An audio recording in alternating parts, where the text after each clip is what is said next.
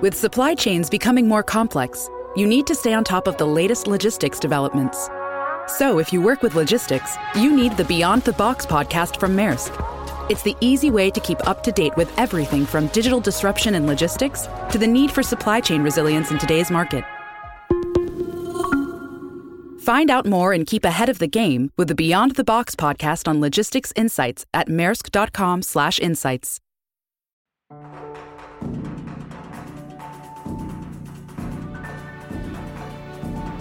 Bienvenidos, esto es ASTI Podcast.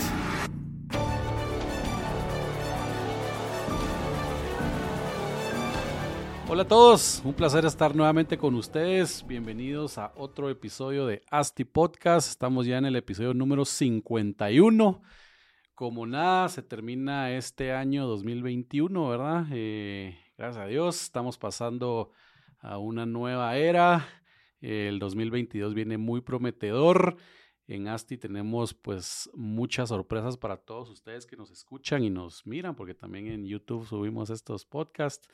Eh, tenemos nuevos proyectos que vienen, unas iniciativas ahí que los van a sorprender bastante, que van a impactar a la industria también, ahí van a ver. Eh, pero bueno, eh, el día de hoy tenemos a un crack de invitado, arquitecto de profesión, apasionado por el urbanismo, David Rosales, director de Puchica Urbanismo y Arquitectura. Bienvenido, David, ¿cómo estás? Bien, bien, gracias, gracias, Marcos. Todo bien, chilero. Gracias por la invitación. No, hombre, gracias a vos por estar aquí con, con nosotros y tener el, el, tiempo de venir y de platicar un poquito. Ah, eh, David, para que te conozca la audiencia más, si querés eh, presentarte y danos un poco de tu background. Gracias. Bueno, como ya dijiste vos, eh, soy arquitecto, vos, arquitecto de profesión. Eh, me he formado como urbanista en los últimos 10 años, más o menos, un poquito más. Desde el 2008 tuve la oportunidad de estudiar fuera una maestría, en, eh, un, un posgrado en desarrollo de áreas periféricas y luego hice una maestría en desarrollo urbano y territorio. Y me he ido así estudiando mercados del suelo informal, mercados del suelo, temas de sostenibilidad y de ciudades innovadoras y creativas, pero de todo un poco. Em, pues tengo, tengo, como ya dijiste vos, eh, Puchica Urbanismo Arquitectura. Eh, he elaborado con Puchica desde el 2013 más o menos. Ah, ya bastante. Eh, ya, ya, son, ya son ocho años, nueve años ya casi. Em, hemos hecho varios estudios urbanos. Digamos, mi background va un poco, eh, yo empecé a asesorar a la MUNI de Guata en 2006 cuando empezaba en estos temas urbanos empecé a ayudarles con algunos proyectos ahí de, pasos a desnivel y establecer modelos, porque yo había trabajado mucho en, iniciativa privada antes, manejando proyectos y buscaban un perfil así. Estuve unos años con la MUNI bastante de lleno, sigo, sigo, sigo haciendo cosas con ellos, eh, pero digamos ya no, ya no totalmente. ya no full time. Así es. Eso me ha dado la oportunidad de trabajar en otros proyectos. Hemos trabajado los últimos años en Costa Rica estuvimos haciendo un plan de ordenamiento territorial para San Pablo Heredia. Ahorita estamos haciendo un proyecto eh, con ACNUR en Honduras de temas de urbanismo táctico. Eh, temas que aprendimos un poco aquí en Zona 4 cuando hicimos, eh, tuve el placer de coordinar el plan, de, el plan local de ordenamiento territorial del Cantón Exposición, cuando estaba en la MUNI, y eso nos enseñó un montón de urbanismo táctico, entonces hemos llevado esas experiencias a otros lados. Estamos, trabajamos en El Salvador también con la Oficina de Planificación Metropolitana de San Salvador, acabamos de ganar un concurso con ellos otra vez este año y esperamos iniciar en enero con ese proyecto y hemos asesorado a otras municipalidades aquí de, de, del país. Hemos estado un poco en Mazagua, en la costa sur, y con, con privados hemos hecho algunos proyectos de master planning y en arquitectura hemos hecho algunos proyectitos de, edificios. Tenemos ahorita haciéndose una torre de apartamentos, de 80 apartamentos de vivienda prioritaria en zona 18 que se llama Torre Atlántica. Entonces, un poquito lo que hemos hecho, digamos, ahí. Pues obviamente hay más. hay, más si buscan, ahí está nuestra página web, puchica.com.gt. Buenísimo. Y, pueden ver un poquito lo que hemos hecho, pero nos gusta mucho lo que hacemos. Todo relacionado a mejorar ciudades. Totalmente, toda la vida. es, cualquier proyecto que hagamos digamos, la sostenibilidad eh, e, es, es, es, primordial y el tema de generar comunidades bien integradas es, es, es, básico. O sea, no, no, no, no, no nos hallamos haciendo un proyecto que no pues tenga que ver con esas cosas. Es, claro. es transversal a lo que hacemos. Buenísimo. Y cabal, pues eso es lo que, lo que queremos platicar con vos hoy, David, de hablar de ciudades, de urbanismo, de movilidad, eh, un montón de temas más, pero creo que para empezar siempre es bueno tal vez ahí tener un par de definiciones, ¿verdad? Para que, la, para que la audiencia entienda exactamente qué vamos a hablar. Y, la primera pregunta tal vez sería urbanismo. Lo escuchamos por todos lados, pero ¿qué es en sí el urbanismo? Pues mira, el urbanismo es básicamente es, es tomar territorio y urbanizarlo, o sea, urbanizarlo de manera buena o mala ya depende, es cuestión de decisiones, o sea, urbanismo lo hemos venido haciendo desde que hicimos las primeras ciudades y dejamos de ser nómadas, digamos, empezamos a urbanizar territorios y de esa forma empezamos a convertirnos ya no en, en esos en esos animales nómadas, sino en gente que empezó a establecerse y a, generar finalmente es, un tema de economías de escala. O sea, desde el principio de la ciudad fue un tema de economías de escala, poder sembrar, poder tener, garantizarte comida y, recursos por, por, más tiempo y no tener que andarlos buscando. Entonces, digamos, el urbanismo es eso, es, es, colonizar, es llegar a un territorio y empezar a generar ciudad, empezar a generarla bien o mal, insisto, ya depende de, de la decisión y de la capacidad técnica que tenga el, equipo que está decidiendo urbanizar. Claro. ¿Y cómo crees que, que, inició todo el tema de, urbanismo? O sea, ¿Quién decidió decir, vamos a, urbanizar? ¿Cómo, ¿Cómo debe ser? ¿Cuál es la estructura o la estructura ideal? Imagino que cada ciudad, dependiendo del objetivo y lo que querés, pues va a ser diferente, pero eh, algún el objetivo en común deben de tener todas, ¿verdad? digamos, si, si, empezamos a hablar como de urbanismo ya como tal, digamos, ya como, como, como, como este concepto que estamos hablando de, de pensar la ciudad y no solo de crearla, sino, sino ya de pensar la ciudad, a mi juicio, digamos, es algo que quizás empieza a ser en, el, en, el, en, en los 1800, digamos, que empezamos, que veníamos de esa ciudad tradicional o esa ciudad medieval, que empieza a desequilibrarse mucho porque empieza la ciudad industrial y entonces, digamos, empieza a contaminarse, empieza a tener desequilibrios fuertes eh, en temas que empiezan a impactar la vida de todo el mundo. Eh, en general, me explico, o sea, la vida, la vida de la ciudad anterior, de esa ciudad de amurallada, probablemente te estorbaba quien criaba cerdos y le molestaba a dos, tres vecinos, pero no es, eh, no es lo mismo pues. criar cerdos industrialmente que ya le empieza a molestar a todo el mundo, ¿no? Si me explico. Entonces, probablemente los problemas de la ciudad medieval no eran tan grandes que, que, nunca nadie se empezó a evaluar cómo resolver técnicamente estas cosas, digamos. Entonces, e, el urbanismo como que empieza ahí, en, en esa transición de la ciudad medieval a la industrial. Hay, hay estudios, vos, por ejemplo, de los 1800 justo, que empezaban a evaluar el tamaño de las ciudades por la cantidad de excremento de caballos que se iba a poder mover, o, ¿me entendés? O sea, pues, París y Nueva York, esa era... Las variables. Eran las variables que empezaban a evaluar, y por eso te digo, es, justo ese momento en que la ciudad industrial empieza como el boom de, de, la industrialización, es donde empezamos a hablar de urbanización, es donde empiezan a hablar esos problemas realmente grandes y el urbanismo empieza a tratar de atacarlos eh, realmente a finales de los 1800 y principios de los 1900. ahí, pues. ahí, es donde realmente arranca este tema de entender la ciudad eh, técnicamente hablando. Sí, pues casi que resolviendo problemas de, de, de que, que, está viviendo el, la, comunidad en ese momento, ¿verdad? Y poco a poco pues ha ido evolucionando. Yo siempre veo, cuando, cuando veo como temas de urbanismo, siempre se ve la cuadrícula esa de una, cuadrícula famosa de una ciudad que que fue cuando, pues aquí en Guatemala y creo que en muchos países de Latinoamérica, así fue como, como iniciaron, ¿verdad? Ese pensamiento de cuadricular algo. ¿Por, por qué lo, cuál es el, el, objetivo de eso? Militar. Militar. Sí, es militar.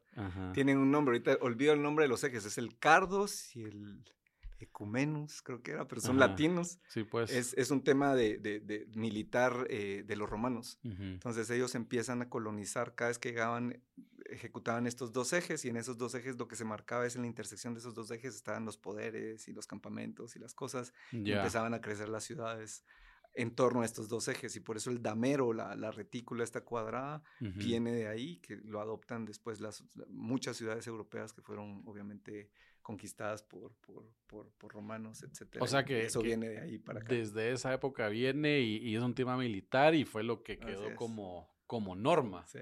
Y así, y toda Latinoamérica, pues vos que conoces, me imagino que muchas, muchas ciudades de por acá, eh, los centros, eh, así son todas, ¿no? Tienden a ser, yo te diría que la mayoría, me atrevería a decir, de lo que yo conozco, la mayoría son trazos de damero, plaza, o sea, siempre la plaza, siempre los poderes concentrados. Eh, son pocas las ciudades que no lo son, pero no eran ciudades principales. Por ejemplo, una Cartagena de Indias no tiene, no tiene, por ejemplo, que es una ciudad colonial, no es así. Eh, es un poquito más plato roto. Tiene, tiene cierta lógica, pero al ir creciendo se fue rompiendo el, damero. ¿Y vos qué, y cuál es tu opinión, pues vos que sos experto de esta, de esta cuadrícula? Porque pues uno la ve en, en, los centros de las ciudades, pero de repente ves a 500 metros y ya se empezó a volver una red de telarañas horrible que se nota que, pues que se perdió esa costumbre o no hubo ningún tipo de planificación y solo se fue creando como, como, como Dios manda, Pero qué... Mira, eso eh, tiene que ver con varias cosas. Yo, en, principio te diría yo, no hay nada más eficiente para una ciudad que desarrollarse en, retícula. No voy a decir damero cuadrados porque está Nueva York, por ejemplo, que son rectángulos largos, pero es muy eficiente. O sea, la, la hay, hay, indicadores que te dicen que las ciudades son más caminables y son más vivibles en cuanto más intersecciones tienen, porque hay más posibilidades para, para, el, peatón y para el ciclista, etc. O sea, es más fácil moverte entre más, entre más intersecciones hay por hectárea, ¿sí? Eh, porque puede ser una retícula, pero puede ser retículas de manzanas muy grandes, entonces tampoco caminas, necesitas, necesitas una dimensión mínima. Por eso los 100 metros son, son 85, 100 metros suele ser lo regular. Eh, eh, desde esa perspectiva a mí me parece que es muy bueno. ¿Por qué no se siguen desarrollando las ciudades así? Tiene mucho que ver con políticas de la política, la norma, digamos, de quien, de quien está rigiendo el territorio. Entonces, por ejemplo, la ciudad de Guatemala, si vos buscas planos viejos, había una planificación de desarrollar mucho, pues parte de la zona 3 se desarrolló bastante regular. Eh, hacia el cementerio, si vos ves también, el cementerio de la zona 3 también es bastante regular y había un trazo muy grande también hacia Tíbol y toda esta parte de aquí y que incluso llegaba hasta la finca La Aurora. Eh, y, se fue rompiendo porque, digamos, ya hubo un momento en que eh, se fue perdiendo poder del Estado y ya cada finca de estas, se, Tívoli y, las otras se fueron desarrollando, trataron de mantener y, no son, si vos ves, no funcionan tan mal. La zona 9, de hecho, es una zona de paso, a mi juicio. Pero, y por eso es que no sé, va a costar desarrollarla.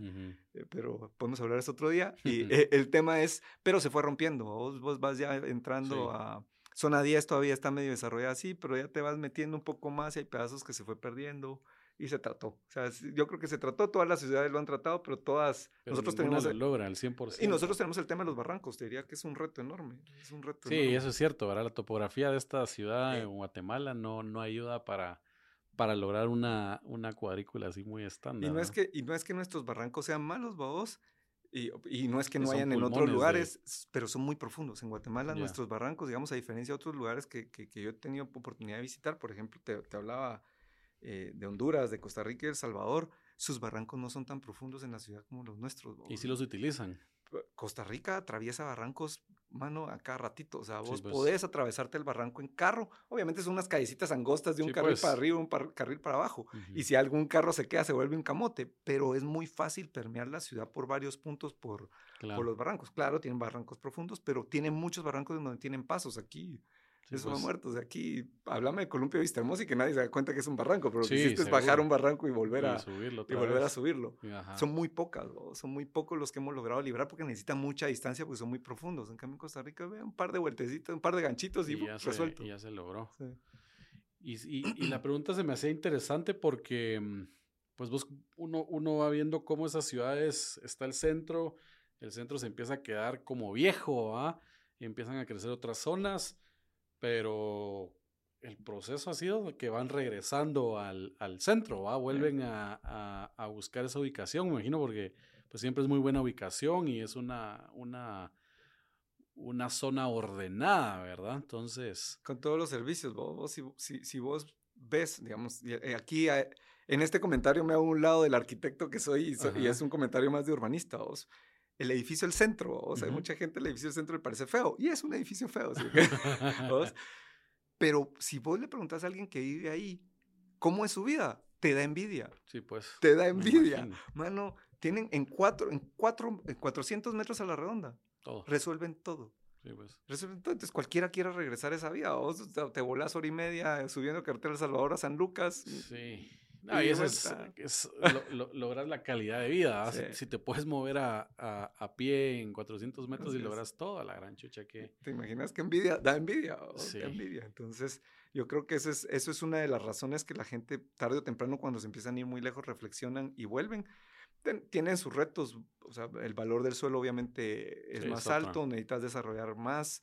Y eso es el reto, para mí el reto del centro histórico es ese, es, es, un tema de, normativa entre la intención patrimonial que tiene la institución que, que rige el tema y la institución y, y, y, la intención de desarrollo que tiene la Municipalidad de Guatemala en querer desarrollarlo yo he, tenido la oportunidad de ver ciudades brasileñas, vos, eh, centros históricos brasileños, donde vos ves la catedral y atrás un edificio, tipo el edificio de centro, pero no uno, pues. sino varios. Sí, pues. Entonces mantienen el patrimonio lo que vale, pero lo otro lo dejan que se desarrolle, ¿me entiendes? No, no guardan... Que es como lo lógico, ¿no? o sea, debería de ser normado y lo que quieras y que... Y que pues las fachas, respetes fachadas y todo, pero deberías dejar que, que la ciudad evolucione. evolucione como el mercado lo pide, ¿verdad? Siempre. Como el otro día tuve la oportunidad de tener una plática con alguien de esta gente de patrimonio y yo les decía, a ver, entendamos algo, porque es que las alturas y no sé qué, yo, ah, miren, muchachos, solo déjenme entender algo, ¿por qué las alturas llegaban ahí en ese momento de la historia?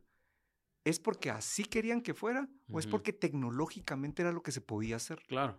Y esa es la respuesta. el mercado no exigía más. No, la respuesta es la gente, miramos, el ser humano siempre ha querido hacer lo más alto que se pueda porque es un símbolo de poder y autenticidad. Eh, así es. Entonces, solo no hacían edificios.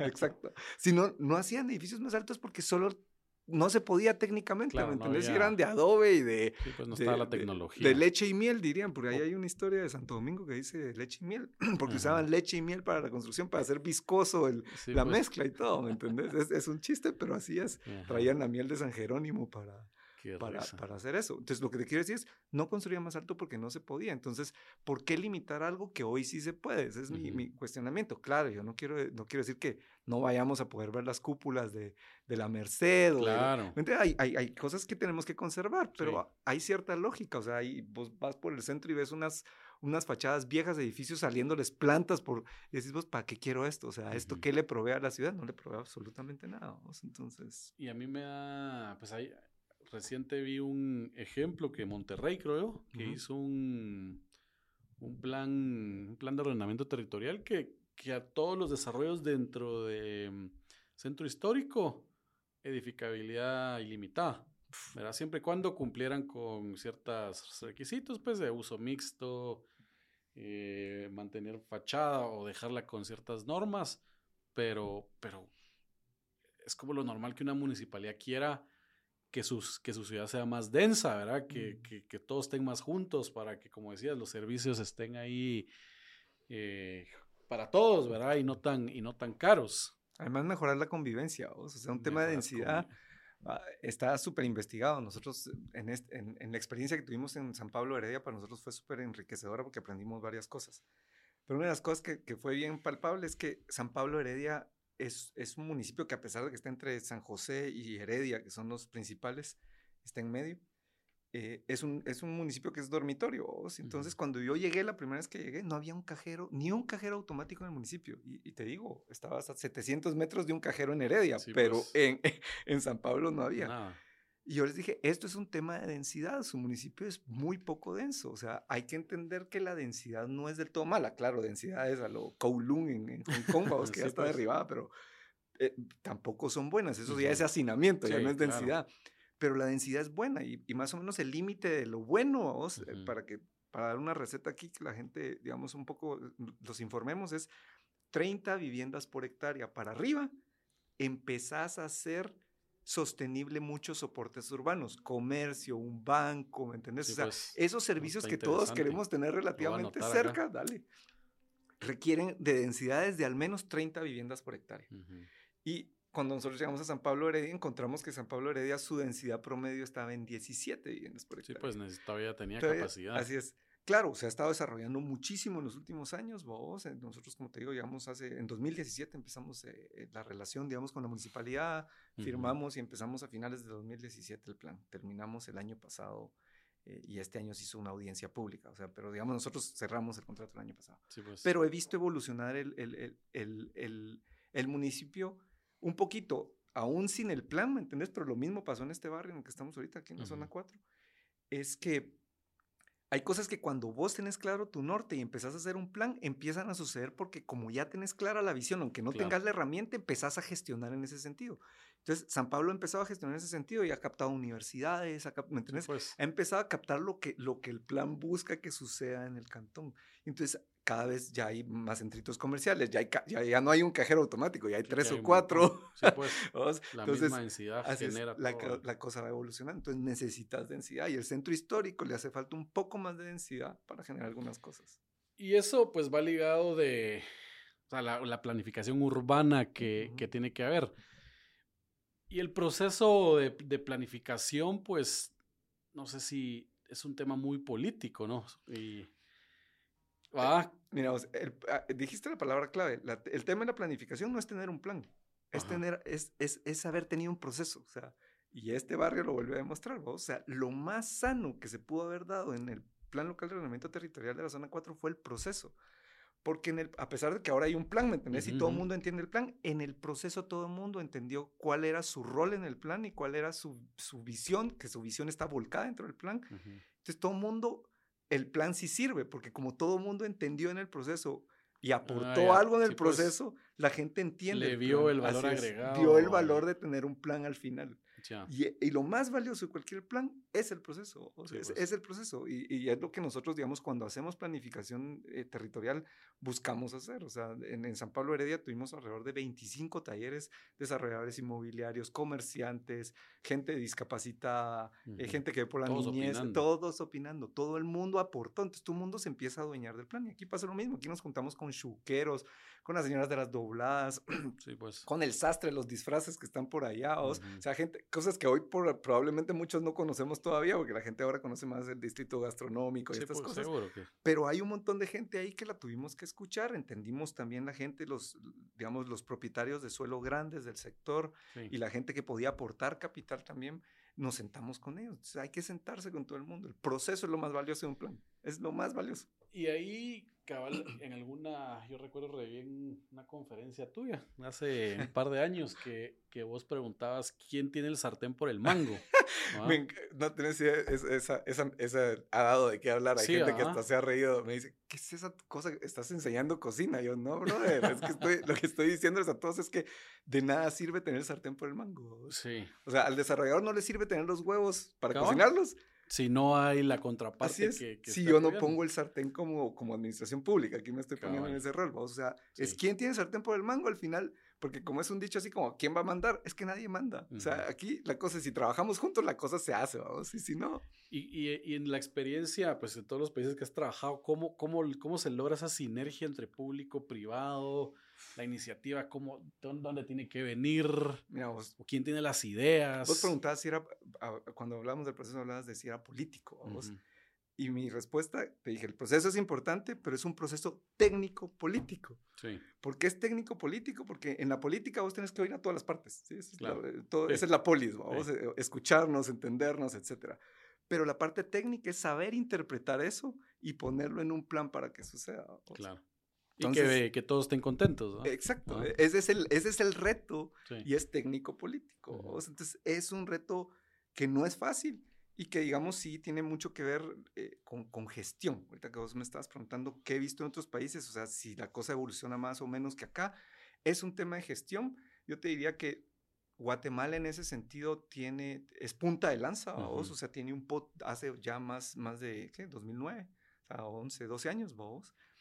Sí, Entonces, bastante. ¿no? Sí, es un montón. Entonces, si vos ves el, el tiempo que tiene eso, ya eh, ese tiempo ya, ya le da a la ciudad de Guatemala y a la municipalidad de Guatemala cierto estatus. Y- Y, digo, tiene cierto estatus a nivel centroamericano porque lo ven como referente del resto. ¿vos? Claro. Entonces, ¿cuál es el reto de tener un plan? Es la gestión. O sea, una vez ya hiciste ese proceso técnico, político, lograste tener un plan que está bien apropiado, el siguiente reto es la implementación, vamos. Y la implementación es pura gestión, es tenés que tener, hay, hay otras ciudades, vamos, estoy hablando más de las del norte, más desarrolladas, que tienen figuras como city manager, ¿vamos? O sea, no es un director que da licencias, no es un director que hace planificación, es un city manager, es un gestor de la ciudad. Es, Ya. es un rockstar. Pero no es el alcalde. No, no es el alcalde. otro- Es un, eh, y es por- un city manager. es un city manager y, lo, y el tipo usualmente son rockstars. O sea, es, es gente muy hábil para relacionarse, Ya. muy hábil para conseguir, ¿me entiendes? Sí, pues. Necesitas a alguien que implemente tu visión. Vos como alcalde, vos como equipo de planificación, puedes tener una visión, echarla a andar y poner un plan en la mesa, pero alguien tiene que hacer que ese plan funcione y sí, que pues, se lleve a cabo. Ese es el city Ese manager. es el city manager. Es su responsabilidad. Su responsabilidad es, esta es mi visión y aquí quiero llegar. En- entendete con todos para llegar ahí. Sí, pues, y, y de casos así de éxito, una, ¿cuál es una visión exitosa o para una ciudad? Vancouver. ¿Ok? Contanos un poco cómo. Vancouver planificó, su último plan es para 100 años. A la chucha. Sí, pues. Y tiene dos cosas, o sea, que a mí me gusta mucho el plan de Vancouver. vamos. Uno es, su visión es a 100 años y la otra, su visión está centrada en las personas. Vamos. Ujú. Te pongo por el otro lado otro plan que puede verse como exitoso, pero depende, depende de la perspectiva, es Barcelona. Vamos. Barcelona en su momento, en los 90 más o menos, empezó con un plan súper, súper fuerte, vamos, pero muy basado en el tema de posicionarse como ciudad global, vamos, y eso Ujú. requiere, es- tiene que ver con plata, con economía. Sí, pues. Y lo que provocó, digamos, a diferencia, yo siempre contrasto estos dos planes porque me gustan mucho, o sea, son buenas planificaciones y vos vas a las ciudades y decís qué bonitas, qué lindas, Sí, bien ordenado. ¿no? sí, pero, pero esa es la perspectiva de vos de visitante, Claro. pero vos que vivís ahí, que finalmente vos planificas para el Sí, que vive ahí, porque es seguro, el que no te los paga los visitantes. impuestos, etcétera, Seguro. ¿me entendés? Ajá. Entonces, a mí me gusta mucho más la visión de Vancouver que la que sucedió en Barcelona en su momento. Claro que Barcelona ya empezó a enderezar barco, obviamente, pero, pero es un reto el que tiene ahora. Vancouver, digamos, mantuvo a su población, se centró en que, en que la gente tuviera calidad de vida. Aquí no centra- se centraron, en Barcelona se centraron en calidad de vida, pero en, en- en que fluyera plata y que, entonces, el valor del suelo en, en- Barcelona subió a tal punto que empezó a expulsar a su propia población. Y hoy hay mucha gente en Barcelona que es, sea, hay muchos propietarios del centro de Barcelona y apartamentos en vivir ahí. Barcelona. No, ya no son de Barcelona. Hay mucho capital Ah, extranjero pues. metido ahí. Tenés a los, a, a- a la Y gente. eso se de- llama de- gentrificación, así ¿o es, pura gentrificación. Esa- Entonces, esa- lo que generó el plan, a pesar de que su visión era bonita y la ciudad es hermosa, fue que gentrificó a su propia gente. O sea, hoy lo que tiene es un montón de gente de Londres, de París, de Tokio, China, Sí, pues. que, de, de- de- de Italia, etcétera, que tienen plata en esos países y que han ido a comprar a-. y son sus residencias de verano y de, y- y, ¿me entendés? Entonces le eso- cambiaron la cara. Y eso de la gentrificación siempre es un debate, ¿verdad? En, el tema de urbanismo. ¿Vos qué Eh, pensás? ¿Es bueno, es malo? ¿Es el proceso normal? ¿Cómo se debe A ver, tratar? Creo que es un proceso normal, pero qué tan acelerado se dé si es un tema de política. O sea, por ejemplo, aquí en zona 4 no, es, es- es difícil evitarlo. Se ha evitado con una decisión que te va a parecer chistosa, que no tiene nada que ver con, con querer evitar gentrificación, sino tiene que ver con que no se le dio incentivos a los predios pequeños. Entonces, al no poder darle incentivos a los predios pequeños, básicamente fue no hay sed del desarrollador por comprar los predios pequeños porque no los puede Sí, desarrollar a pues. su máximo potencial. Y eso ha hecho que la gente, el sastre del que te hablé que por ahí sigue, Sí, el- pues, la de las dobladas, ellos ahí siguen. ¿Por Ujú. qué? Porque nadie ha tenido interés en llegarles a comprar. Y lo que han hecho muchos es en sus garajes y en las puertas de su casa tienen negocios y a mí eso me parece pues. bien de momento. a vos. De momento. Va a llegar el momento en que los vamos a empujar. Sí, Se- pues. El mercado los va a empujar y es muy difícil evitarlo. Hay ciudades, vamos, y otra vez voy a ir a una canadiense, que esto es Montreal. En Montreal hay un barrio que se llama Monroyale. Ujú. En Monroyale era un barrio así de bodegas viejo, vamos, que y- Industrial. industrial y se empezaron a agrupar eh, músicos y artistas en, en- en estos lugares haciendo como lofts y todo tipo lo que pasó en Brooklyn, en Williamsburg, en, en Estados Unidos pero aquí sí lo defendieron, digamos, allá no.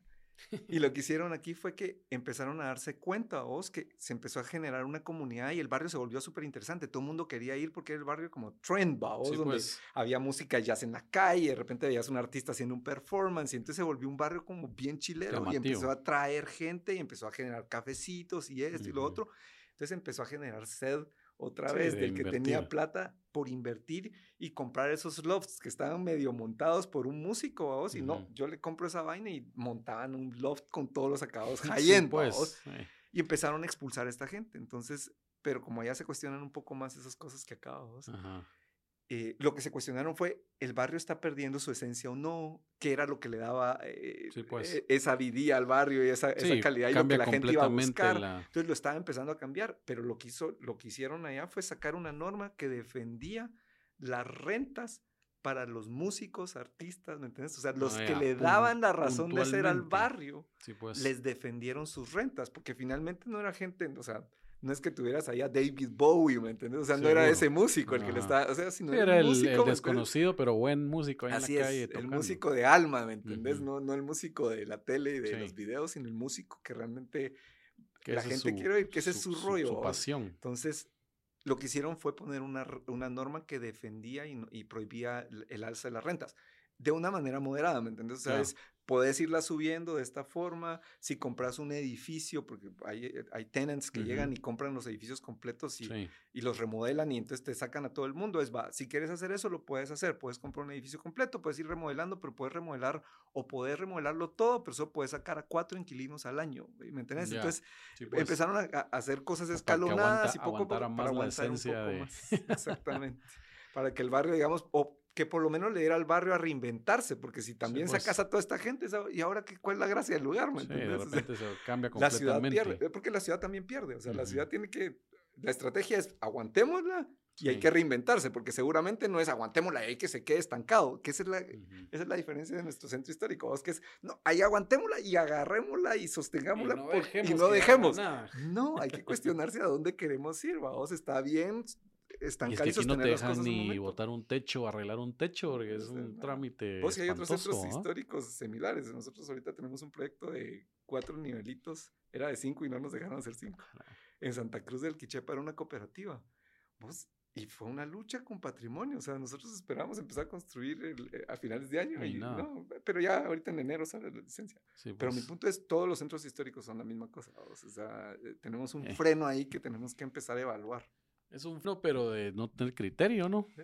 Y de que siguen, se Co- casan con una O norma con hecha criterios muy, muy cerrados. vamos, porque cerrados y no es que la gente antiguos. no tenga criterios, son criterios demasiado cerrados, demasiado obsoletos, no se están, no se están cuestionando la evolución real de la ciudad, las necesidades reales, Sí, etc. y lo malo de todo el centro histórico es que modificar esas normas también Es complicado. es complicado. No es como que, ah, ta, ta, ta, tomamos la decisión y lo hacemos y no es un proceso Es un proceso largo. político igual de, y de que unos asuman la responsabilidad de hacer los Y cambios. es que hay y- que entender que no te llevas solo un centro histórico entre las piernas y le haces mal, vos te llevas todos los demás. sí, pues. no Shela, Reu, eh, te de Pero Santa todos necesitan un refresh, creo Todo, por ¿Ah? supuesto que todos. yo Estoy de no. acuerdo. O sea, no, no, no lo niego, ¿me entiendes? Todos lo necesitan. El tema es que hay que ser, o sea, sí tenés que hacerlo bien. Y es que imagínate aquí en Guatemala el centro histórico es una nave, ¿verdad? Tienes tu concha acústica, tu biblioteca, el palacio. Imagínate poder estar ahí. Y esa es, y esa es otra pregunta, que, o un tema que quería hablar, porque todo el tema de estas ciudades latinoamericanas, un déficit que tienen todas es áreas comunes, parques públicos, eh, áreas de recreación, donde, donde pues, todas las familias pueden ir y, Sí. y pasar los fines de semana. Y verdad, aquí el- el- los puntos de, de- de reunión son los centros comerciales, ¿verdad? Como que no, Sí. no hace sentido, pero ¿qué, qué, vos que estás en el rollo, qué se pudiera hacer? ¿Qué acciones se pueden tomar para, para lograr eso? Mira, se puede tratar a través de dos formas. Vamos, el incentivo, la clásica, el incentivo o- Ujú. o, o- o la obligación. Yo te diría que para los incentivos, hay incentivos. Aquí la, la- la zona 4 tiene un incentivo que se llama por donar un espacio público principal, pero nadie lo ha usado. Sí, pues. Porque hay que ponerse, hay que hacer política antes de hacer, a- de hacer diseño, hay que hacer política. ¿vamos? El- el- el- tiene que ser entre varios desarrolladores. Y, y han habido oportunidades, pero nadie las ha querido aprovechar. Digamos, na- nadie ha querido llegar y, y mira, hagamos. Y donar. Es que finalmente, si quieres verlo, es donar, es dar el espacio, pero Pero toda lo esa vas a edifica- aprovechar. pero- y toda la edificabilidad te la puedes llevar. Sí, O pues. sea, ¿me entiendes? O sea, no estás perdiendo. Lo que ahí se puede hacer, lo puedes hacer en otro lado. Sí. Entonces, no estás perdiendo el potencial que el predio tiene, no lo estás perdiendo. Estás diciendo solo lo puedo colocar aquí y allá. Claro. Y por eso te digo, tiene que ser una alianza entre varios, porque tiene que ser, yo doy el espacio, pero lo que voy a construir, lo que podía construir aquí, déjame hacerlo encima de tu edificio, o vos déjame hacerlo aquí, déjame hacerlo aquí, o compro el de enfrente, ¿me entiendes? Claro. Pero que es un poco más complicado. Y ponete, y nos, nos vamos a ejemplo de, ah, el que acabas de mencionar es los propietarios teniendo que donar tierra para, para que se generen estos, estas áreas comunes. Pero la sexta, ¿verdad? El, el, proyecto de la sexta aquí, en que se generó una calle peatonal, lo cual, pues el impacto en el, en el entorno fue, fue enorme, ¿verdad? No sé si lo lograron, lo lograron eh, realizar al 100% porque pues con, con, ese tema de captura plusvalía que todas las, todas los, las vecindades pues generan, generan plusvalía, entonces hay que, hay que pagarla de cierta forma para que continúe este proceso en otros lados. ¿Cuál crees que fue el, porque al final fue medio fallido, pues ahí está, pero no, no como debería haber sido, y por qué no lo replican en, otras, en otros lugares? no lo pueden volver a replicar igual porque es muy caro. El tema es que lo pagaste vos, lo pagué yo y lo pagamos todos. Claro, seguro. Y solo se aprovecharon los que están enfrente, tienen su fachada enfrente de ese lugar, vos. Entonces, son procesos, a mí es súper válido, digamos, el, hacer paseos de la sexta por todos lados. Eh, digamos, esta iniciativa que hicieron en Barcelona, que, es con esto que le están empezando a querer dar vuelta que te hablaba, la iniciativa de la supermanzana, no sé si la has oído, que lo que hacen es agarran nueve manzanas de las del plan, de las tradicionales de, Barcelona y le hacen como un anillo. Entonces, solo alrededor de ese anillo pueden pasar carros y etcétera. Ah, y dentro de las nueve manzanas solo es tráfico local. Sí, pues. Y digamos, y tenés una entrada y una salida, no puedes atravesar. Les hicieron cosas de, de, urbanismo, digamos, de, de, traffic calming, le llaman, o disipación de tránsito y esas cosas rodado. Entonces hacen como, aunque la calle continúe, te hacen una cosa peatonal ahí y el carro no pues, puede continuar. Visto. Unos que como callejones donde vas, tenés que ir despacio. Pero la convivencia del, del, lugar mejora, las aceras amplísimas, entonces ahí, pues. fin de semana la mar agarra las calles y pone alfombras verdes y bancas y todo el rollo. Entonces, esa iniciativa, vos, es una forma de incrementar el, el espacio público eh, a servicio del, del, peatón, digamos. Claro. Que esta ciudad tiene grandes posibilidades. O sea, yo hice un ensayo cuando hablábamos del damero clásico y esto, en, en, el proyecto este que hicimos el año pasado para El Salvador que te comentaba. Ellos tienen un barrio en Santa Tecla que se llama Utila. Tiene un potencial enorme, es hermoso el barrio. Si vos caminas, vos qué barrio más bonito. Y hoy por hoy hay desarrolladores ya le pusieron coco al barrio, pero lo que están haciendo, vos, a mí, a mí me preocupa mucho porque vos vas y, lo, y la fachada principal, que es el gran valor de este barrio en donde estamos ahorita, vos, son parqueos. Ah, sí, pues. Son parqueos. Entonces, han puesto la calle bonita y le ponen bancas y no sé qué, pero ¿y qué te vas a sentar a ver? Así es. Pues. Ah, te vas a sentar y vas a parquear tu bici ahí. ¿qué? Y, nada. ¿Y qué?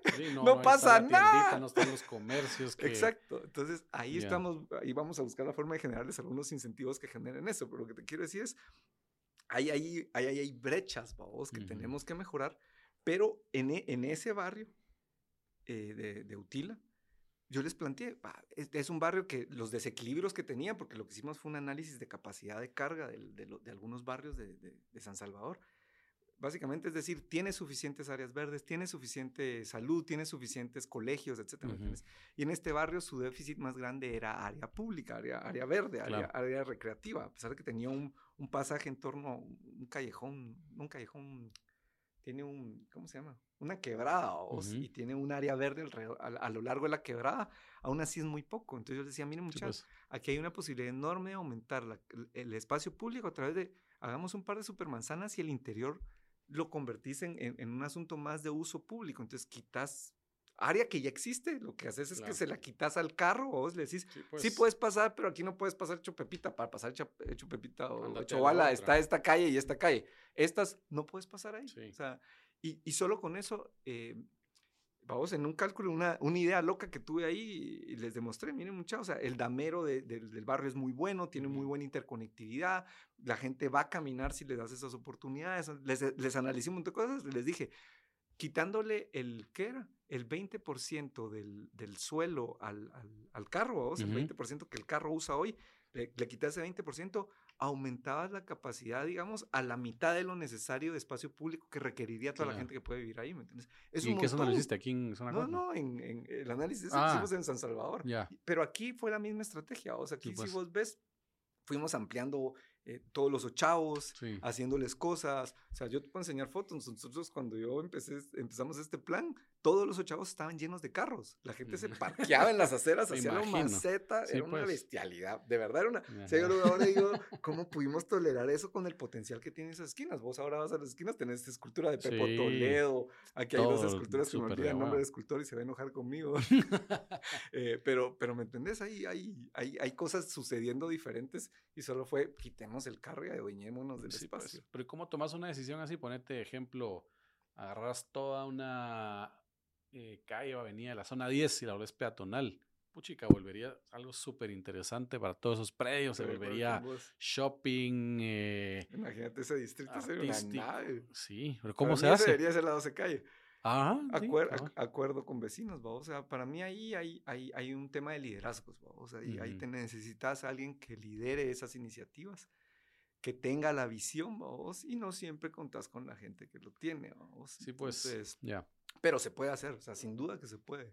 Ah, yo no, no, no dudo en lo más mínimo que se pueda. Lo que necesitas es, es ese city manager, si querés decirlo. Sí, ¿va vos? pues. O sea, alguien que llegue y gestione y les diga, miren muchachos, o sea, todos los de esta calle, ¿qué les parece? Miren, aquí está la idea. ¿va? O sea, esto podemos generar. O sea, hay que venderla. Por eso te digo que te- es, es un rockstar. El, Claro. el que hace eso es, es Tiene que ser influencer. Sí, tiene que, que, ser. convenzca a todos. Así es, tiene que convencer. Vos, Porque hay planes. ¿Cómo hicimos la 20, la, la 10 la- el Boulevard Los Próceres? O sea, no sé si vos te acuerdas, pero de chiquitos eso era una pinche calle de tierra que iba para allá Ajá, arriba. Sí. Y se hizo, se hizo porque alguien lideró ese proceso. ¿me Claro. Alguien lo lideró. Sí, es que al- al final es un beneficio para, para la ciudad, para los terratenientes de ahí, para, pues, para todos los que, Sí. los que viven en el entorno. Un plan que me llama la atención mucho, que deben de haber miles de planes hechos, pero también nunca se concreta, es quitar el aeropuerto aquí en Guatemala, ¿va? Que, que para los que no son de Guatemala, pues tenemos un aeropuerto metido de la ciudad. a media ciudad, nos limita altura y es un área, Además nos ponen riesgos, seamos honestos. nos pone en riesgo. O sea, lo que pasa es que solo lo hemos mitigado bien, pero nos ponen en Pero riesgo. imagínate volverlo un, un Central Park.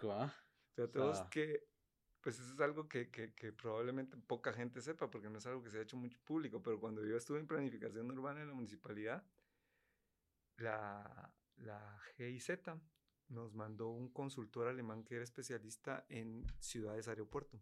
Ujú. Y nosotros, o sea, en ese tiempo, si vas a la DPU, puedes preguntar por el plan. Hay un plan que se llama Ciudad Aurora, Ajá. que era entender cómo podía, o sea, cómo esa pieza del aeropuerto se podía convertir en ciudad y cómo alrededor del aeropuerto tenía que ir mutando para, para, para encajar con esto, ¿me entiendes? Ya. Porque no lo puedes solo decir "Ah, para mañana se hace, o sea, Sí, pues nada, son procesos proceso. largos y complicados. Solo, otra vez es un, un tema político, o sea, cuando esto se empezó a cuestionar fue cuando, estábamos por remodelar el, el aeropuerto que para mí fue una decisión, tengo que ser políticamente correcto en esta, vamos, pero Sí, pues, pero hecha para, fue una decisión tomada para desde una perspectiva de, benefic- de Sí. beneficiar a algunas Claro. personas, vamos. Sí. Entonces, por lo tanto, nos, nos perdimos la oportunidad de tener un aeropuerto más lejos, que la idea era Costa Sur, vamos, sí. que yo no veo ningún problema. O sea, vos vas a otras ciudades del mundo y el aeropuerto no está en el centro. Sí. Lo que está es bien conectado. Correcto, un eso es tren clave. de cercanías, un tren rápido de pasajeros. O sea, hay alguna forma en la que vos en menos de en una hora probablemente estás en el centro de la ciudad. Sí, pues. Y eso aquí la oportunidad sin duda, a mí no me cabe duda de que existió y se pudo haber hecho, solo que en ese momento lo que se decidió fue, no, miren, mucha más chilero hacer esto y así todos salimos bien chileros.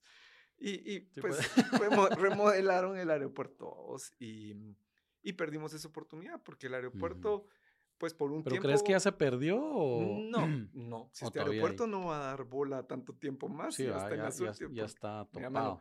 ¿Por qué nos quitó el hub eh, de Avianca a El Salvador? Ujú. Porque están mejor ubicados, es mejor aterrizar en, en- en- en- en- a la orilla del mar, digamos, o a- en Claro. una altura más baja, es más eficiente, bla, bla, bla.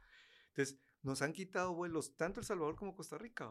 ¿Por qué? Porque para alguien que viene de Estados Unidos o Europa, estar a 3.000 kilómetros de, de un punto de otro, es- o 1.500 pues. realmente son más o menos, eh, es muy poco, ¿me entiendes? No, no, es significativo, es muy fácil conectarte. pero perdimos, perdimos una oportunidad en ese momento, creo que la podemos recuperar, pero tenemos que ser muy estratégicos y muy inteligentes para hacerlo. Yo creo que, que ahí hay una oportunidad enorme para este país de recuperar un montón de cosas, porque con un buen aeropuerto recuperas un montón de cosas de vuelta. O sea, te digo, sí, más economía y... Turismo, o sea, a mí me duele un montón que Costa Rica nos quite turismo. Tengo buenos amigos allá y los mando un saludo, pero... Pero no, no son, mayor que no son mejor que nosotros. a ver, no tienen más recursos que nosotros, pero sí son más pilas para vender lo que tienen. Sí, pues. O sea, yo, yo, siempre, esto lo voy a repetir Explotan mejor sus recursos. Así es yo, le, yo agarraría todos nuestros recursos turísticos, agarraría Ticala, Titlán, La Antigua, etcétera, todo lo que querrás, Semuc Champey, y poner todos los que querrás en la lista, y se los daba en concesión a los ticos. Te apuesto, te apuesto lo que querrás, que nos devuelven el triple de lo que nosotros les captamos hoy a esos lugares, y se pues. llevan la mitad. Así te lo digo. Ellos venden. Interesante, va a poderlo dar en concesión. Mano, ellos venden cosas que vos decís, sí, que el Waterfalls Garden y eh, no sé qué, el teleférico. Y vos vas y decís, vos, sí, qué chileno, pero pues, pues yo, me subo el volcán de agua y veo todo esto. O sea, y de gratis, no me pues cobraron 45 dólares por entrar. no lo sabemos mercadear. No lo sabemos mercadear. No, lo explotamos. No sabemos vender lo que tenemos, vos. O sea, en ese país vos vas, te juro, yo he ido a unos lugares que digo, esto, está el carajo. Y cuando llegas vos, wow, qué bonito está. Man, y cuando entras en el bar, pues yo he ido aquí a lugares que me arde decirlo se les pasa, estamos en Atitlán con unos amigos y con nuestros hijos y llegamos al lugar, vos, y, vienen y, eh, mire, queremos tres pollos, dos lomitos, no sé qué, no sé qué. Mire, ya no tengo pollo. Mire, ya no tengo. Vos tuvimos que ver cómo pues. nos repartíamos lo que tenían para ver cómo comíamos todos, ¿me Unas papitas fritas, güey. Mano, voy a Costa Rica, voy a este lugar todo pues. O sea, tus 45 dólares era almuerzo buffet. Vos un almuerzo buffet sencillo, ¿me entiendes? Comía sí, pues, nada otro mundo. Nada del otro mundo. Frijoles, su pinto, vos, frijoles de pues. arroz y alguna carne mechada de cerdo, cualquier cosa. Pero el bar de esa vaina, pero el bar de esa vaina, te hubieras quedado con la boca abierta. O sea, era, quiero un gin. ¿Qué gin quiere? Sí, pues, ¿con qué? Hendrix, eh, Bombay, pues. eh, Tangerine. Vos, todo. Era, ¿qué quiere? O sea, usted pida que aquí hay. Entonces, aquí ese servicio al cliente hace que vos vas, no hay pollo. la experiencia sea buena. Una experiencia. Entonces los cuates te pagan 12 dólares, 10 dólares por un trago, pues, ¿por qué? Pues, están hasta el quinto infierno y no van a encontrar en otro lugar lo que quieren. dan de todo. Pero ahí lo que quiere. Entonces, eso se hace una diferencia. Pero, pero cuando seamos grandes lo vamos a lograr. Mucho que tal. Falta mucho para eso todavía. pero, no pierdo la fe, yo no, pierdo la fe. Mira, y la última, que ya se nos acaba el tiempo, pero hablábamos de, pues de planes de ordenamiento territorial, ¿verdad? Que es clave para todas las ciudades.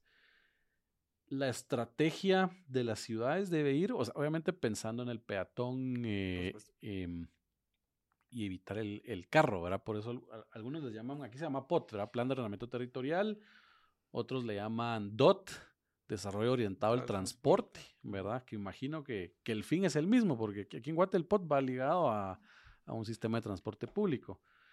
Eh,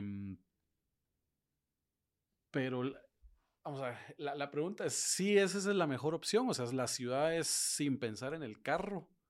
Esa es la forma más eficiente de, de, de, planificar algo. Yo pienso que sí, o sea, si vos ves hoy las ciudades más avanzadas, ya hay ciudades que están planificando que en el 2050 no van a tener carros, vos, Hamburgo es un ejemplo de ellos, hay otro parce, pero ahorita no, no, no, lo recuerdo dónde están. Pero e, es, lo más eficiente. ¿Por qué? Porque tus traslados son más eficientes, contaminas menos, enriqueces la, la salud de la persona. O sea, hay un montón de cosas de coletazo que se van detrás. y, y, no es, vos que yo no creo que vaya a dejar de existir el vehículo. Sí. Solo va a mutar, a mi juicio, va a mutar a ser un servicio. ¿sí? O sea, el, el, vehículo va a ser una cosa que vos, te, vos lo pedís por una app y bajás y te subís al carro que vino, te deja y ese carro va a recoger a alguien más. Sí, e, pues ya no tienes que tener tu carro, sino alquilás. Solo cuando sea necesario. Hace poco alguien puso una frase y no me acuerdo en qué conferencia, en qué fue, pero decía, el futuro ya está aquí, solo que está mal repartido. Sí, pues. Vos vas a los países nórdicos y por ahí, vos, hace un par de años estuve, tuve chance de andar por los Países Bajos y los nórdicos. Y, mano, o sea, a mí me sorprendió. Unos amigos míos me llegaron a traer al, al puerto, vos, de Estocolmo. Me llegaron a traer en una Volvo preciosa, último modelo, con sus hijos. Y nos fuimos a una cabañita y no sé qué, no sé cuánto. Y en el camino me iban contando, nosotros no tenemos carro. Sí, pues. O sea, todo el tiempo andan en metro, porque él anda por su lado para su oficina, ella anda por su lado a la oficina, solo pasan Ujú. dejando los güiros al colegio y se van vamos, porque la vida ahí de verdad es de otra forma. Entonces, lo que tienen es un servicio de carro como Zipcar o estos que no me acuerdo Sí. cómo se llaman los otros. Y lo que hacían era que lo que pusieron ese día fue nada más que necesitaban un carro más grande que el que ellos pagan y obviamente eso tuvo un fee un poquito más alto porque como yo iba Claro. tuvieron que rentar un carro más grande a vos. Pero me dicen, mira, nosotros pues con suerte lo usamos el fin de semana, pero pagamos tanto al mes, no necesitamos tener un carro, yo me bajo y a dos cuadras de la casa encuentro un carro de estos seguro Sí, parqueado. pues, y me ya subo, me te voy. vine a traer, nos vamos solo. Lo único que tenemos que, que, que es incómodo, me decían ellos dos, es estar bajando las sillitas de bebé y subiéndolas, ¿no? porque Ajá, sí, pues, pero porque cuando- tienen niños chiquitos, pero Claro. si vos no necesitas de tener hijos Pues, pequeños o vivir, no es necesario. perfecto, ¿me entendés? Seguramente en el futuro también van a haber carros que cuando lo pidas pedís, quiero que tenga así de niños, pues, ¿me Sí, entendés? pues. y entonces te subís esa vaina O con que tu hijo. todo, o que o vos tenés tu propio carro y no lo estás usando, que se use se use. solito, que alguien se te Sí. lo rente y lo use para... Sí, pero la ciudad sin carros yo sí creo que es el futuro. O sea, pues te Ujú. digo, el futuro ya está aquí. Si Claro. vos vas a esos países y, mano, Utrecht o, o- Copenhague, eh, Ámsterdam, mano, o sea, te- Pues o ahí sea, no- salís en esa ciudad, o sea, salís de la estación o donde llegues y, y- y tu primer contacto con la ciudad es chocante. O sea, sobre todo si venís de una ciudad en donde querés atravesarte una cebra y te tiran el carro. Sí, porque seguro. aunque el ¡Ah! semáforo esté en rojo ya, el tipo se quiere pasar, ¿me entiendes? O sea, ahí te bajas y es- es- eh, te choca, o sea, esa realidad te choca porque es así como, es un mar de bicicletas, o sea, Claro. es un Te mar de chocan las bicicletas. Sí, es un mar de bicicletas. Hasta por- por problemas tienen de, tan- de parqueo de así es, bicicletas ya así ahí. es, Así es, hay parqueos de 700 bicicletas y no caben. Sí, pues. En la mi experiencia, vos, Ámsterdam, salí de la estación y cuando vi el mar de bicicletas, yo, ¿qué es esto? Empecé a tomar fotos, todo lo- y lo- pero lo que más me interesó fue ver que las bicicletas, mano, estaban parqueadas, agarradas hasta de las barandas de los puentes de cerca, porque pues. ya no había espacio en la estación, ¿me entendés? O sea, buscando un carro, un Uber para... ¿Qué sí, bicicleta? de este? Bueno, hasta la cara de bicicletas. Entonces el futuro ya, ya por ahí estaba. ¿vos? La gente ya entendió que así es como hay que vivir. Ajá. Para que llegue aquí, pues tomará tanto tiempo como decidamos Sí. todos juntos. Es que muchos piensan también, ¿y si llueve? Ah, Ah, pero te, si te subís al, al, al bus o al metro. Cuando hicimos hace años, porque de verdad que se ha hecho mucho en la municipalidad de Guatemala, lo que pasa es que cacaraquean, no cacaraquean tanto sus huevos, porque esto es. Ciudad Aurora, que te digo, nadie lo sabe. Sí, pues. Se hizo un plan maestro de ciclovías, que ahorita ya se está escuchando algo y que van a ser 40 kilómetros, pero ese Ujú. plan maestro de ciclovías tenía 120 y pico kilómetros. Se hizo con Design Without Borders y mandaron un chavo que era Caja Lomera, se llamaba irlandés. El chavo vino y anduvo dos años en bicicleta aquí en Guate, o sea, dos años para Sí, hacer pues. el plan, ¿me entiendes? Y, y a veces me preguntan, recorrió "Mira, vos, toda la David, ciudad". aquí qué hay, no sé qué, mira, aquí puedes pasar, pero aquí hay un- una diferencia de nivel, ahí no vas a poder pasar. Yo diría que des la vuelta aquí o aquí, voy a ir a ver, y se iba en bicicleta. Pero, ¿por qué te hablo de este chavo? Porque él me decía, no, David, el clima no es un impedimento. El, el tema es tener la ropa apropiada para el Sí, clima, me pues. decía siempre. Llueve, me pongo mi ropa para... Vos, el chavo siempre andaba en su mochila un impermeable. Sí, pues. Ya era de fijo. Sí, entonces solo no se la cuestionaba, es, si llueve me pongo el impermeable. Claro. Cambio aquí es una llovinita y ya, ya nadie sale, vamos. Ya Sí. nadie quiere salir, ya nadie va a comer. Los comercios de dejan de azúcar. Así es, mano, la- el comercio aquí le afecta la época de lluvia, porque es así Sí. como, ojalá que no llueva, porque la mara ya no Todos los sale. ya no lugares quiere- abiertos, no que ya no. Ya no quiere llegar nadie a comer, vamos, ya no quiere nadie al Sí. cine, todo se cae. somos una cosa así rara, vamos, lo que decís, somos de azúcar o de sal o de bicarbonato, saber de qué somos. Pero sí, la ciudad sin, la ciudad sin carros es el futuro y es cuestión de adaptarnos al clima y, y, y entender que siempre va a estar ahí. Pues Sí, gente pues. con nieve sale en bicicleta en esos países que te estoy diciendo. Sí, hombre. Yo viví un par de meses en, en, en Alemania y bicicleta andabas bajo Sí. nieve, bajo abajo. Así es. Solo es tema de costumbre, ¿va? Este me acostumbré de ropa porque no vas a salir Sí, pues, short con a- tu short en la a menos cero. con tu licra a hacer a bicicleta. menos un grado. Claro, claro. Buenísimo, David. Pues muchas gracias. a eh, un gusto platicar con vos. No sé si mano. querés dejar algo ahí o algún contacto algo para... Con mucho gusto, muchas gracias por la oportunidad. vos. Eh, bueno, cualquier cosa, como les dije, mi página web www.puchica.com.gt, cualquier cosa, david at puchica.com o que hubo arroba puchica.com a Ya, las órdenes, eh, cualquier cosa, ahí estamos. También en redes sociales estoy como David Fernando Rosales Bolaños, mi nombre completo, o solo como David Rosales B, por ahí Instagram, Facebook y esas cosas. Ahí estás. ganas. Buenísimo. No, no tuiteo porque me enojo, sí, ahí hay un montón de peleas Sí, en Twitter. que entonces mejor, ya no. mejor evitar. Cabal, Twitter ya no. Mi último tweet debe ser hace como dos años. ¿no? Está bien. Buenísimo, pues David, muchísimas gracias, Por, por el tiempo y seguro vamos a seguir platicando en, en alguna otra ocasión aquí en Asti Podcast y pues a todos los que nos están escuchando, muchas gracias. Eh, esperen el próximo y hasta luego.